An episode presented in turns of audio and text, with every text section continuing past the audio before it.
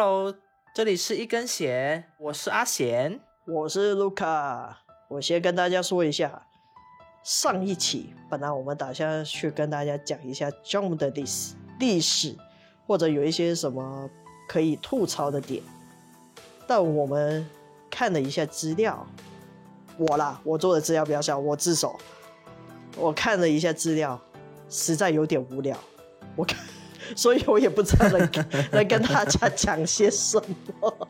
所以呢，没关系，这个我之后再看看怎么样把它整理讲的有趣一点。所以我们先把这个企划搁到一边。所以，但是我们今天就会有别的东西可以跟你们讲，那这个就要交给阿贤了。多亏了卢卡的鸽子，这周我发现一些比较好玩的作品，因为就是在搜集这个少年 Jump 的作品里面，我就发现了好多那种腰斩的作品。里面其实我个我我我有大概了解过，也有看过，可能当中的一些前几话之类的。就在这个作品里面，我也发现了一些我是觉得比较喜欢的作品，但是又被腰斩了。所以我今天也想说跟大家分享一下。所以你这么说的话，是里面有你感兴趣的喽？是的，多亏了在这个搜集的这个过程之中，我才有发现到了一些我可能可能错过了一错过的一些作品，就它可能不是当年可能不是少年 Jump 的热门的作品，但是它的题材、它的剧情的确是好看的。哦，所以今天，所以你今天就要推给大家，跟推给我。是的，就想推给大家，也推给你，大家一起。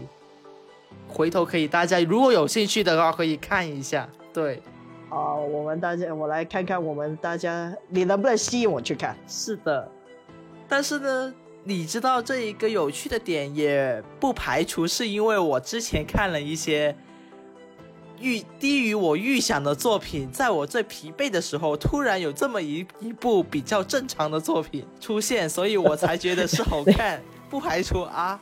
你是觉得乌云中有一线光射进来的感觉是的，可能是疲惫中的希望吧。哦，辛苦了，辛苦了。因为真的是，但是我觉得这跟你平常上班做的事差不多。不要说了。好，我们回来，我们回来。我其实工作可能本职工作都是在看这种，嗯，在在看作品，各种的作品，所以。所以，我刚刚觉得你应该还是感觉在做平常的。虽然这个只是我在，可能是我在摸鱼的期间看的。哦，不好意思，暴露了一些什么东西，当我没说。没差啦，老板没这个没人听啦，老板不会听的啦。忽略忽略忽略。好，那我先说说我。好，回来回来回来回来回来。那我先说说我今天想给大家推的作品吧。它的名字叫做《灼热的龙宫》。可能有其他的名字，应该是叫灼热的宜来河内。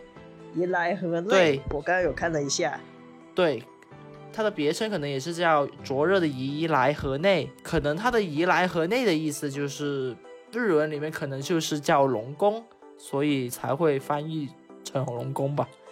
哦，就是一个音译吧。对，好，你在你还没等内容讲内容之前呢？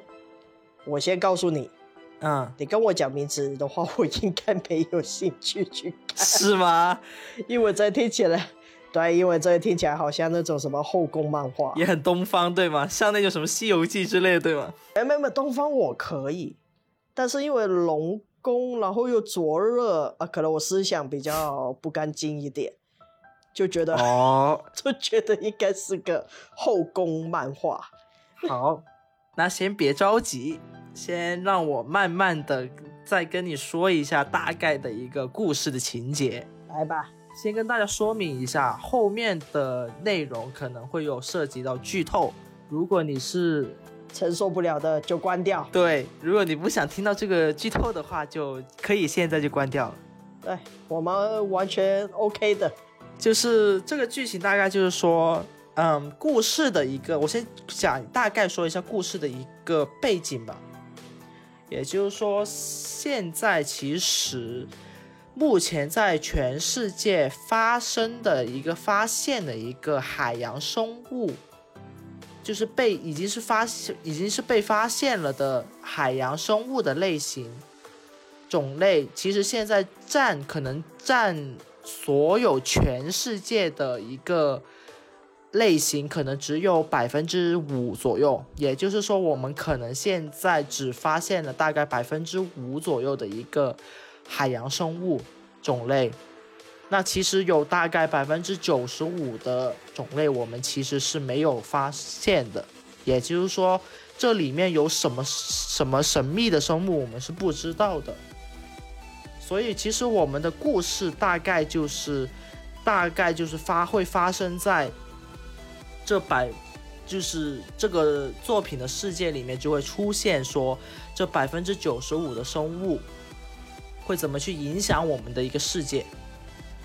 大概是一个这样的背景，对，好了解。然后呢，我们的那我先说说我们的男主吧。我们的男主呢，他是一个有着异于常人的正义感的这么一个警察，他可以就是为了去追捕一个犯人。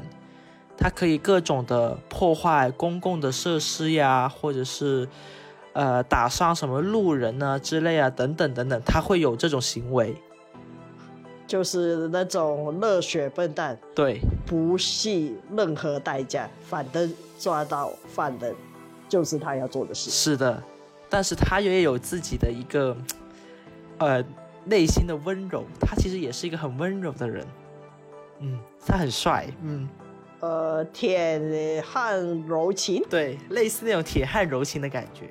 OK，好，大叔控的人要注意啦。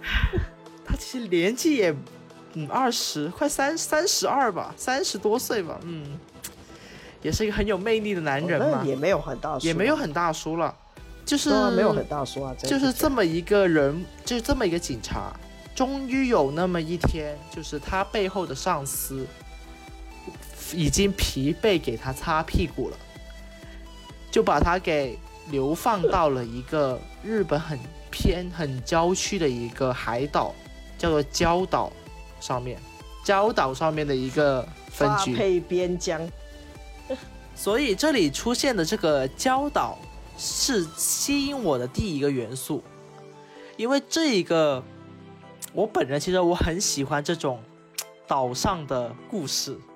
嗯，然后这个岛上不是那个岛上的意思啊，只是说那种岛上又有一点神秘色彩的那种题材的故事啊，是我指的是这种啊。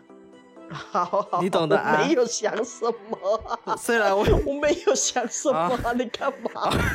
哦，不是，嗯，好吧，不是那种岛上啊。你心虚什么？你说说看。虽然我就是一个很，哎，懂吗？就岛上很容易会反哦。听听听听听，我我倒是没有啊，但是但是如果是以这个名字的话，那可能有。是的呀，就是啊，那我们先暂停啊，就停到这里。也就是说，为什么我会说他是一个有着神秘色彩的人的元素，是因为这个礁岛上面他生活的人都是那种很不一般的人。就它其实通俗来说，就是这个岛是没有普通人一说的。它是个精英岛吗？那那那你你举个例，有有有什么特别的地方？就是说，你知道，可能这个岛上一个普通的六十一岁，可能大概六十多岁的老伯伯，你就看他很像一个，就是可能是在那种，呃，以打打鱼为生的那种老伯伯。干瘦干瘦的，他也有可能是曾经是一个五十七公斤的摔跤世界冠军哦，所以这个岛是怎样？卧虎藏龙，深藏不露就对了。里面就是有一堆武功盖世，怎样是都全被发配边疆吗？还是不问世世系？所以就是。呃，发生了很多那种不可思议的事情，呃，也莫名的，就是这个岛上会吸会吸引着各种那种神秘的啊。海洋生物的存在。然后现在男主到了这一个礁岛上面，他去那个警察局报道嘛。这时候我要大概介绍一下他的一个后来出现，但慢慢去发展成他成会成为他的一个搭档，还有一个另一个小角色，其中一个就是海豚，他是一个海豚大叔。然后是一个有着壮实的身材，是一个海豚脑袋的一个这么一个角色，然后也是一个非常强的一个人，警察，他整一个形象就很对我的胃口，嗯，海豚，海豚他是住在游泳池里面吗？人家是个海岛好吗？所以它是住在海边吗？那个海豚呢，它是一个可以在陆地上行走的海豚而已啦。它有啊，它下面它是个海豚脑袋，它有脚？下面是一个人类的身体，好吗？它其实是它其实这样，它这个角色，这个是男，也是一个男男男男主之一，你可以说他是男二吧。这个男二呢，其实他也是一个，他原来也是一个人类，只是他是受到了一个某种诅咒，所以他才成为了一个变成了海豚，也是现在以这种海豚的脑袋、人类的身体这样的一个形象出现。哦，我刚刚稍微看了图片哦，呃我我懂你意思，它真的是一个海穿着，警服的海豚，一个穿着衣服的海豚，人家好帅的好吗？一个有穿裤子胃口，你海豚很。强的好吗？呃，哎，他很有魅力的大猩猩也很强啊，你怎么不喜欢大猩猩呢？那大猩猩没有吗？然后呢，还有一个角色就是这个海豚大叔的女儿，她居然是有女儿的，她的女儿也海豚小小妹吗不？是啦，也是有海豚头的妹妹吗？人家是个真的是个很可爱的小女孩好吗？大概六岁的一个人类小女孩好吗？人类样不是海豚。是人类，什么叫人类的样子？她就是个人类，她就是一个人类的小女孩。小女生大概五大概六岁左右，叫做茶子，她真的很可爱。好好好好好而这一个故事可能就是以这个小女孩为中心，就围绕着这个小女孩为中心去展开的一些一个故事。因为是怎么样，她这一个小女孩，她其实是有一个特别的能力，她是可以预言的，而且，对，而且她曾经是这个岛上哦。之前可能也就是两一两年前一个神秘的呃邪教团体的一个女巫啊不巫女，巫女，她祭品还是巫女啊？她是巫女，她是巫女，就是这个团团体里面的人都是供奉着她，就是以她去，因为她能预言嘛，就是以她的信息去展开一些，嗯，可能神神秘秘的一些仪式，就以他为中心的。也就是因为在这两年前，他警方解就是有点像，就是应该是撞破了这个团队团体之后，就把这个小女孩给解救出来了。然后这个小女孩就认了这个海豚大叔作为爸爸。哦，养父养女的关系。对，你知道就是，首先到这里其实已经很吸引我，为什么？因为已经出现了，已经出现了两个很强的大叔，然后还有一个小女生、小女孩、幼女这个元素，我觉得这个对于我来说，就是还有一个邪教的元素，就已经很吸引我去看下去了。好，我暂时会有点兴趣。来，请继续。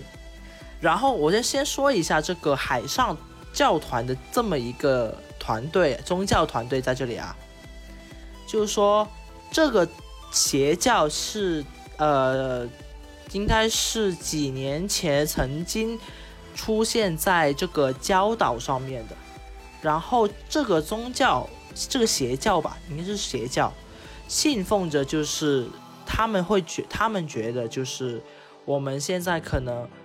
挖掘到的只是海洋，就我们现在对海洋的研究只是研究，只有可能只有百分之五的认知而已。也就是说，其实海洋还有更多无限的可能性在等着他们的挖掘。他们也相信说，在海洋海底的里面，还是有一股很神秘的力量或者是能量，是可以，就是当我们世界达到了某一个可能，呃，某一个低点的时候，这个神秘的力量是能够解救我们现在这个世界的。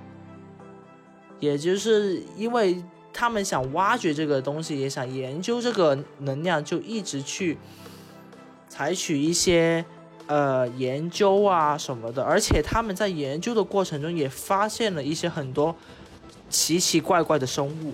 嗯哼，通过这些生物，他们就想去探寻这个海底的力力量。好，然后最终他们的信义还是想说让。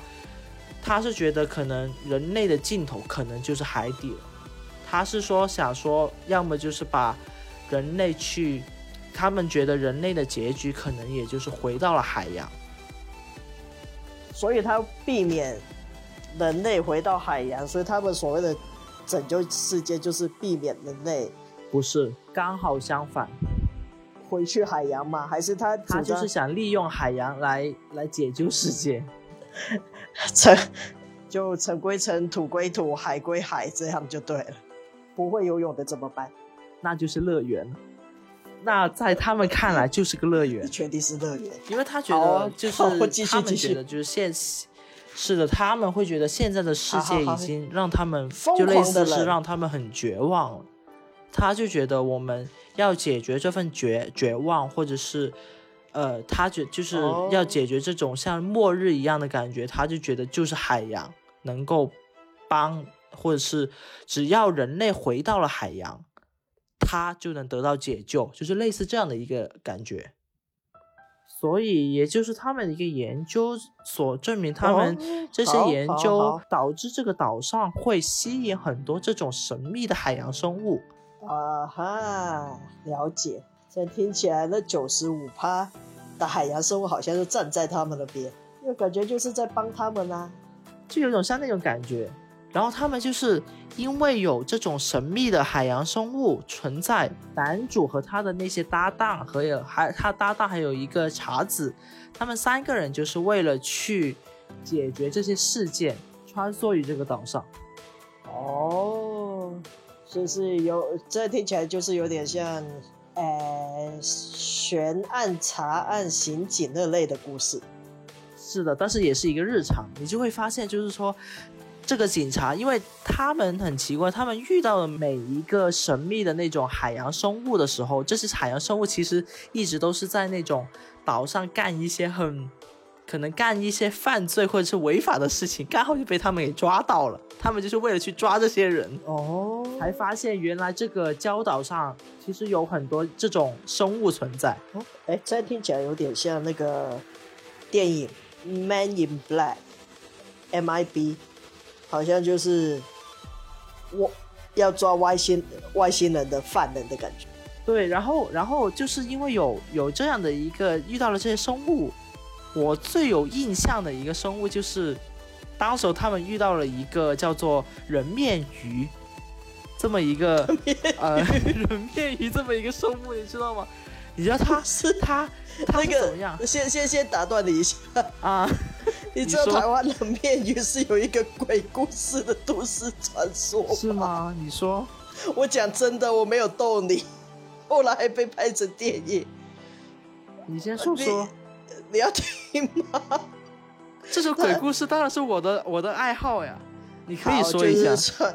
台湾呢，曾经有一度好像新闻有报道的，然后他，哎，不对，我不确定有没有新闻报道，反正就是有一段时间就是有传说有四个大学生还是什么的，然后就在海海边钓鱼嘛，我忘了确实地点在哪里，反正就是在海海边钓鱼。对对对。然后钓了之后就拿上来烤嘛。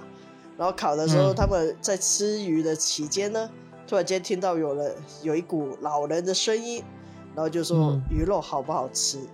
那大学生本来就没有太太在意，就说、嗯、很好吃啊，就有回答的对。然后后后来又有那个声音又问了一次鱼肉好不好吃，然后大学生才那些大学生才觉得有点不太对劲，然后看了一下，啊他们那个烤的鱼嘴巴有在动，是那只鱼在讲话。然后后来就是有说，如果把那个鱼的内脏拼起来的话，看起来就会是一个老人的脸。哦，我懂了，好吧。对，然后后来好像听说，我忘了是不是，应该应该那四个大学生应该没有死吧，还是有不好的结局，这个我不太确定。反正反正后来这件事，呃，前几年有在台湾有被拍成一个恐怖电影啊，电影。哦，对，好吧。大家也可以搜来看看。只是想到那边有马上想到这个。但是我们这个作品里面那个这个人面鱼又不一样哦。好哦，她是一个女生，她来到这个岛上的目的是为了去相亲，然后去认识男生，然后把人男生拖回到海底里面和他生活。这 这是什么？那个像什么妖媚的那种生物啊？就是就是为了吸引男人，然后要吸光他们，这样是怎样？但也不是吸光。光了，只是只是想找一个人跟他去海底生活了海。里没有男的对象吗？他觉得人类可能有趣一点，然后就是这样子。他为了去应付男生的那种趣味，呃，他在岛上的一个形象是一个好像是一个像那种什么 Pretty Cute，就是那种什么光之美少女那种美少女的那种、哦那种形象，你知道吗？呃，大概知道。就是这样的一个感觉。这个人面鱼就这个样子，这个女生就是这个样子，她就靠这个这个形象，还真骗到了一个男生。然后，然后这个他就他就要这个男，他他当时想拉这个男生进海底的，然后后来被他给挣脱住之后，然后后来那个呃他就啊我我不记得是那个女生去报了警，还是那个男生去报了警，我忘了，然后去报了警之后，男的吧男？生报了警，女的想把男拖进去，然后女的还自己报警，不就 奇怪吗？然后呢，后来就是后来他们就是为了去追寻这个真相，他就找到了那个女生，就那个人面鱼。后来那个才了解到事情的前后嘛，原来就是那个女生想拖着他想回到那个海底，就是他们所谓的龙宫里面，那海底的世界里面去和他生活。然后呢，男生一直不想回去的原因，是因为他在陆地上已是已经已婚了，他这是一个已婚、哦重婚罪。哦，等一下，再听起来，如果那个男的没有没有结婚，他搞不好愿意，是不是？就是不知道呀，他就不愿意啊，他没想到就是勾搭一个他，他可能就是他可能就是有一点点那种渣男的性质，就是他原本想勾搭一个女生，却发现这个女生想让把把把他给拖到海底，他就觉得 他就觉得可能是觉得这个女生很奇怪，就是就觉得这个女女生是个疯子怎么样，所以才让那个警察要抓她。哦，好啊，这个故事教训你什么呢？不管你是男是女，要保护好自己，要保护好自己。呃，一来了，保护好自己是一定要的啦，是要让你知道，勉强是没有幸福的。对，而且最好笑的是，啊，好笑的是那个女生后来不是变回她的人，她的那个本体嘛，她还真是一只，啊她还真的是一只人面鱼，就是她的头呢是那个女人类的头，然后她的身体是鱼鱼的身体，也就是你就美人鱼啊，不是吗？对啊，你就会看到一个就是一个像它不就是美少女，吗？有点像了，但是它其实是个人面鱼。嗯，就是她脑袋是一个像那个美少女的那个头，她脑袋是保持着的，但是她的身体是个鱼。哦，OK，好，，没关系。我反正我看到之后，我觉得非常的，我都快笑死了。原本又又又很合你胃口，是不是？什么叫合我胃口？就是我觉得这个很很好笑了。海豚大叔又可以，为什么人面又不行？还后后来就是 后来就是把那个男的给抓了呀，觉得他犯了重婚罪呀。他是在犯罪好吗？后来蓝面鱼没有在犯罪啊，不是啊，我说那个男生啊，我知道啊，但是我刚刚是在说你喜欢海豚海豚大叔，那为什么冷面鱼你不行呢？哎，我是这两者不是一个喜欢吗？知道吗？不合你胃口就对了，冷面鱼感觉应该也很很合你的菜呀、是你的菜呀、这个美少女的形象实在是，但是她这个美少女的形象让我觉得有点，好吧，你还真的恭维是不是？好俗啊，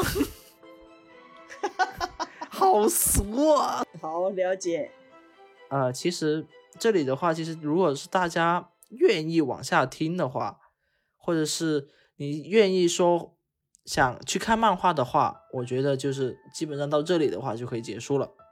如果你是说想继续的往看再再听一下也没问题，但是后面就是基本上就是剧透了，很剧透的那种了。哦，对，反好，正没关系，我觉得这个就留给听众自己决定吧。就是我觉得你大概点到为止，如果阿贤讲的东西讲的这部漫画有吸引到你的话，那不妨自己去找资源来看。对，然后呢，而且等一下，我这里再提两个元素，这个元素可能是，呃，你如果喜欢的话，你可以回去继续回去看。但是我先提一下，我觉得这个还是得，我觉得这个这个也是他的一个看点吧。好好好，你讲你讲。对对对，就是后首先是这个反派，它里面其实是有一个反派的，但其实这个反派里面呢，他是一个海上教团的一个被解散了之后残余下来的一小股势力在里面，然后这一小股势力其实是他为什么他会一直有去呃吸引生物啊，或者是去研究呢？其实是他们是在后面是发现了原来他的礁岛的附近的海底。发现了有一个海底的遗迹，也就是亚对亚特兰，亚特兰大，对对对亚亚特兰那个对第对对，那种四那种感觉。那种感觉，就发现了一一股这样的海底的遗迹，他们就想利用这个海底的的遗迹去做一点事情。那这个这个事情，我就这里就不说了，就哦大家去看就好。就想去搞一点搞一点花样在这里，然后。哦，这是一个看点。然后第二个看点是在后面，其实是警察这里另一小队所谓的精英成员也出来了。这一小队的精英成员就是那种，他是那个叫做海上海上机动那个叫什么机动队吧？海上智慧队那种吧，应该是。对对对，就是海上海上机动队的那种，海洋机动队那种，那那那个呃成员。然后因为因为因为是这样，是故事发展到后面的时候，其实是已经那股另一股那个反派的势力是已经很强了，所以就是说总局那边就把这一小队精英就派过来了，派到了礁岛上去处理。然后呢，这一小队的精英其实是和海豚大叔是有某种，甚至和那股势力是有某种不可告人的关系的。然后这里面的海海上机动队就是非常的厉害，这群人，哦，他就是也当中也是会有一些很精彩的打打斗，斗斗智斗勇的故事就了。对，也会有涉及到一些什么警察组织里面的一些卧底啊，或怎么样去抓取嗯卧底那种，嗯，那就是斗智斗勇的故事了，好，我觉得你透露到这样就很够了，是吧？所以有兴趣的人可以去找资源来看看。那然后呢，我听你这样讲的时候，我就觉得，果然被腰斩的东西里面还是可以发现一些宝的。是的，这个作者叫做田村隆平，他上一部的作品其实就是《恶魔奶爸》。恶魔奶爸，我听过，那时候还蛮红的。对，因为对，啊我还想说他怎怎么好像好像没没什么新的作品有出，原来他有啊。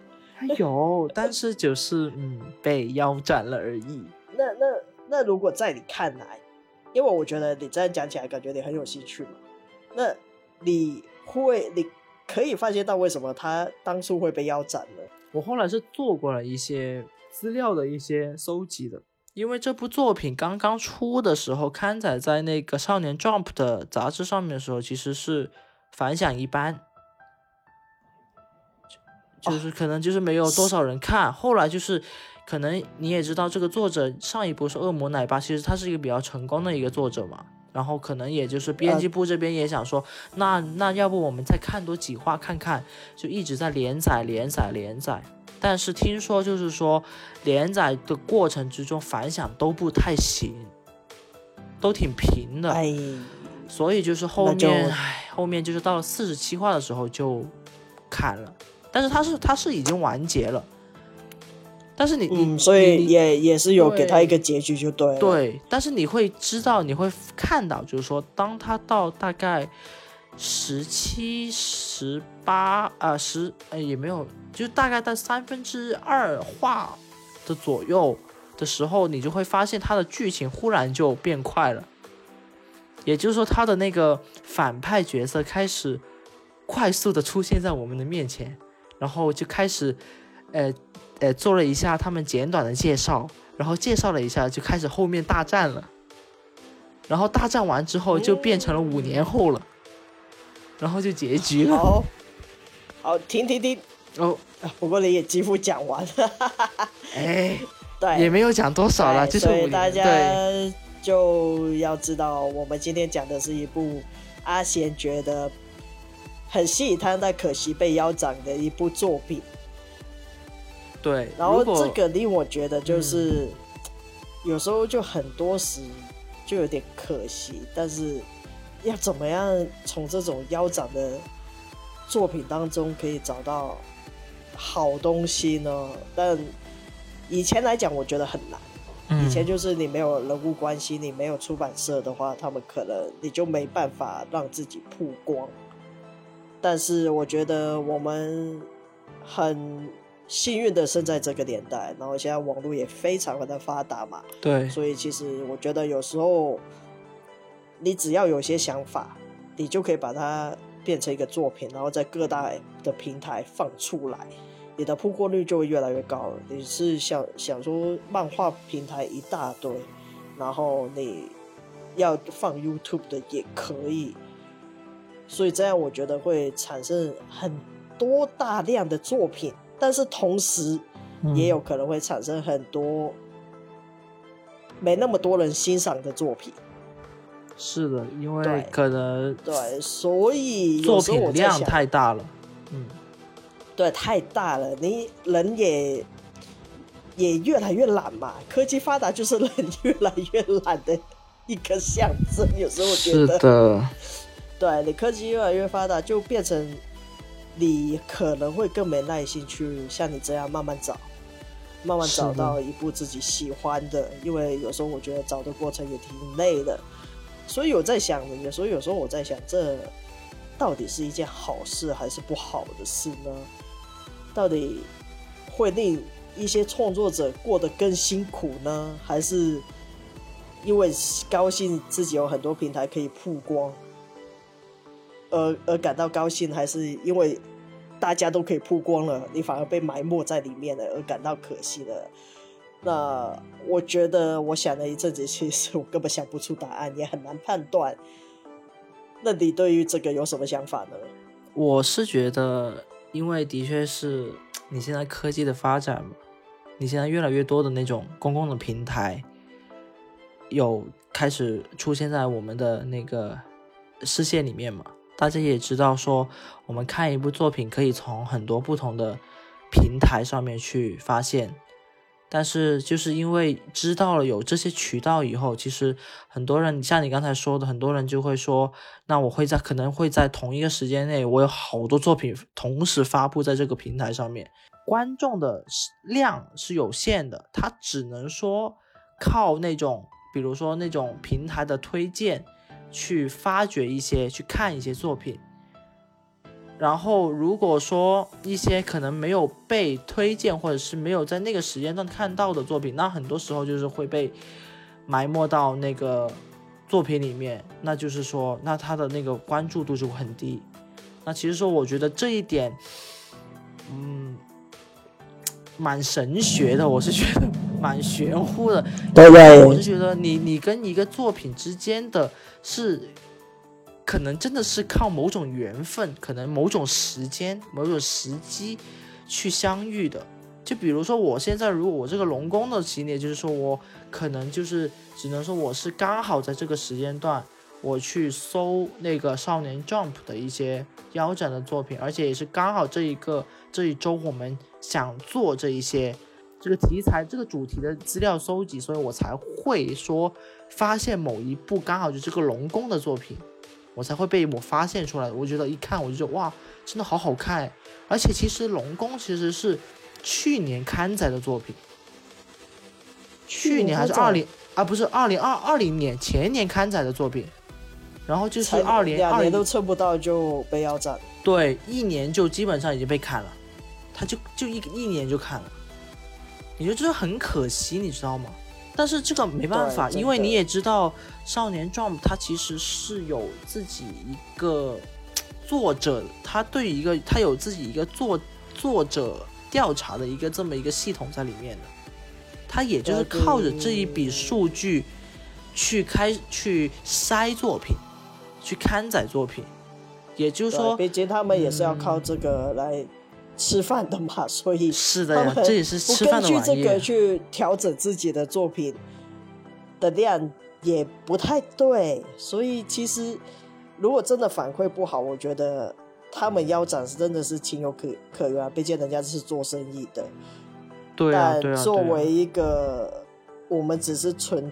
读者来看的话，可能真的会有点可惜。所以有时候我在想，如果作者能不能，既然这个作品都被腰斩了，那你能不能就在其他自己的 IG 或者哪里平台，可不可以自己继续把它写完呢？但是我不知道这个可能有牵涉到法律的问题，那些也许没这么这肯定是牵扯到法律的问题，而且是牵扯到少年 Jump 它内部的一个版权的问题。对对对，所以有时候我就是觉得，哎，成为一个有名杂志笔下的漫画家，有时候不能自己画自己的作品，会不会也挺难受？有点可惜，应应应该会有点难受，但是好像往另外一个方面想吧，他这就是工作啊，不会每一次都这么如意的。是的呀，所以也就是说，我其实。有这么一个想法，说其实我们可能后续后期我们其实是就是我们这个频道可以慢慢的去，比如说后期我们想推一个系列，就是说这个系列里面会推一些我们觉得好的一些作品，可能但是可能它人气没那么高，但是我也希望是通过我们这个平台能够跟大家去分享一下我们喜欢的一些东西，喜欢的一些作品，就尽量的可能是想帮助。或也不是帮助，想是想让更多人知道说，其实有种，其实还是有这些作品。开心的跟你分享就对了。对对对，就是想跟大家说分享一下这些作品。对，哦，我觉得这样可以啊。那下礼拜要不就换我推你一部嘛？好啊。但我推我，但是我看的我都觉得自己看的都是蛮热门的。不过没差，我我可以试试看。你可以试试看，对嘛？就是你看一下下一步，你可以推我一个，对啊，要不你放个预告？你有想法吗？现在你是想说下一步你想推什么？嗯，我有想过，是我有想法，就是通灵王，大家都好像评论觉得他也是，他算是被腰斩，但是他是撑了很久才被腰斩通灵王是被腰斩吗？他是被腰斩，他是被腰斩。所以，所以我可以跟大家，好吧，嗯，所以我觉得我可以跟大家讲一下那个故事内容。我觉得如果你看过的，你就当做再重重听一遍嘛；没看过的，看我能不能吸引，让你知道这部作品。嗯，对，好啊。那如果可以的话，那情节我也有点忘了。但是你可以下一周给我推，我就先不看了，我就先不你就先不看，看我能不能讲故事，把你讲的有让你就是看我讲讲完的故事，但是我有另外一些切入的想法跟观点，看能不能吸引你去看这部。好呀，好呀，好呀！有没有海豚大叔？一定要有海豚大叔那种存在才没有这个东西啦。我也是个有颜值的，我也是个需要颜值的人。你要看海豚，你去海洋公园呐。好的，好的，好。所以，那我希望通过我们，大家可以有更多的缘分去遇到自己喜欢的作品。是的，也就是说，我也希望说，我们通过我们这一个这一个频道，也希望是说能让大家知道。一些更多的一些，你可能还没有遇到过的一些作品，但是其实那些作品刚好是你喜欢的，只是你没有遇到过而已。或许或许就像今天这样，我就说嘛，我光我光听名字，我不应该是不会点去看的。但是如果经过阿贤这样介绍，哎，我其实有点兴趣哦。是的呀，就是。你可以再听一下，比如说再听一下那个简介，这个故事大概是讲什么的，或者是有什么元素，还有说我可能我喜欢的一些切入点，听一下我的一些就是介绍，然后你可以说再去看，说你要不要去看一下。嘛。这其实如果说刚好这一部就像卢卡一样，说刚好我讲的这一部是能够呃吸引到你们的一个兴趣的话，这个我也欢迎大家去看，去去搜这个漫画。去了解一下这部作品，对，所以好，就这么说定，下礼拜就换我喽。好呀，行啊，我们这期就先先这样喽。好，拜拜，大家再见，拜拜拜拜。